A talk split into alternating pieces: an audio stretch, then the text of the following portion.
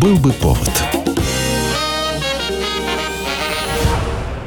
Здравствуйте, я Михаил Антонов, и эта программа «Был бы повод». 7 июня на календаре и обзор событий, которые происходили в этот день, но в разные годы вы услышите в сегодняшней программе. 1929.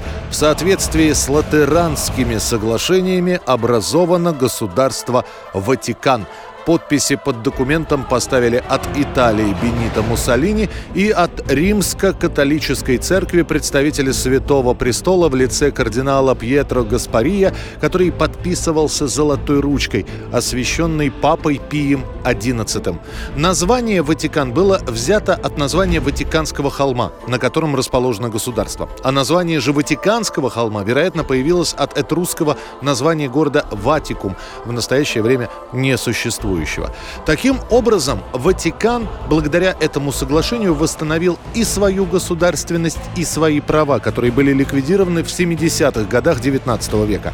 Ватикан охраняет швейцарская гвардия, подчиняющаяся исключительно Святому Престолу. Такие оборонительные силы были созданы еще в 1506 году. В армию призываются мужчины, которые достигли 18-летнего возраста и имеют католическое вероисповедание. Полицейские функции выполняет папская жандармерия. Практически все население Ватикана – это подданные государства, имеющие паспорт. Их около тысячи человек. Паспорт номер один традиционно выдается действующему папе римскому, который не имеет права при этом иметь никакого другого гражданства или подданства, кроме подданства Святого Престола. Исключение было сделано лишь для двух последних понтификов.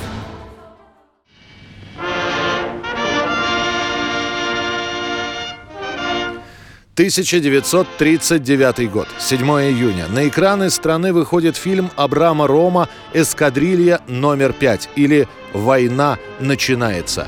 Сейчас мы вместе проверим эскадрилью. Слушай, товарищ майор, наша часть сегодня дежурит до 20.00. Да. Вам понятно, почему мы перешли на три смены? Стало слишком сильно пахнуть порохом на границе. Совершенно верно, товарищ капитан. Война может начаться в любую минуту. Вот бы наша часть была дежурной.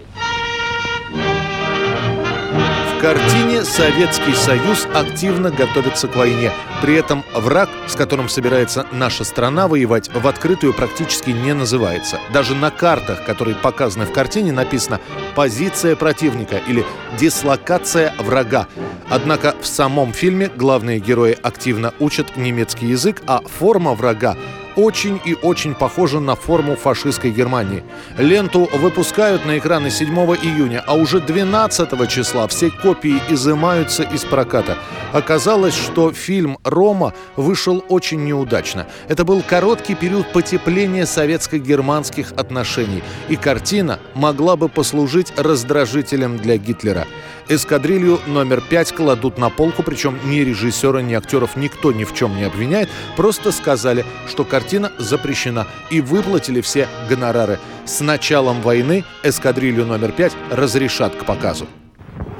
Нашей славной разведке стало известно, что сегодня ночью 2.00 враг перейдет границу нашей Родины – 1950 год. Советское правительство выступает с меморандумом об Антарктике. Переговоры на эту тему инициировали США, которые стали за спиной Советского Союза договариваться о разделе территории с представителями Великобритании, Франции, Норвегии, Австралии, Новой Зеландии, Аргентины и Чили. В итоге меморандум за подписью советского правительства вручается нашим временным поверенным американскому послу. В меморандуме, в частности, говорится – Правительство Союза СССР не может согласиться с тем, что такой вопрос, как вопрос о режиме Антарктики, решался без его участия. В этой связи советское правительство считает нужным напомнить о выдающихся заслугах русских мореплавателей в открытии Антарктики. Общепризнанным является тот факт, что русские мореплаватели Беллинсгаузен и Лазарев в начале XIX века впервые достигли берегов Антарктики, обошли этот материк кругом и тем самым доказали ошибочность распространенного в то время время взгляда, будто за южным полярным кругом нет Земли. Это заслуга наших мореплавателей, и не менее важна, чем позднейшие изыскания на самом материке и его берегах, производившиеся экспедициями некоторых стран, представители которых заявляют в настоящее время о своей заинтересованности в определении режима Антарктики. Международный договор об использовании Антарктики только в мирных целях и о свободе научных исследований на шестом континенте будет заключен только в 1959 году. Так начиналась наша зимовка. В недостроенных домах люди спали на нарах, а кружка горячего чая на морозе в метель казалась особенно нужной. 1954 год, 7 июня. На молодом советском телевидении «Новое лицо» показывают первую программу с участием Ираклия Андронникова. Вот я кричу ему. Александр Алексеевич, вы ведь, наверное, хорошо знали Марью Николаевну Ермолову. Прежде всего, не надо так ужасно орать. Андронников – писатель, чтец, литературовед, артист, а самое главное – потрясающий рассказчик. Он может говорить о Лермонтове или о Есенине так, как будто он расстался с ними пять минут назад. Сами программы, в которых Ираклий Андронников впервые появился, это две камеры и рассказчик, и больше ничего. И целый час – Люди сидят у телевизора и слушают Андронникова. После первой же программы на телестудию приходит целый ворох писем с требованием продолжения. Пишут пенсионеры и рабочие, студенты и учителя. Некоторые из педагогов впоследствии будут просто записывать программы Андронникова и запускать их в классе.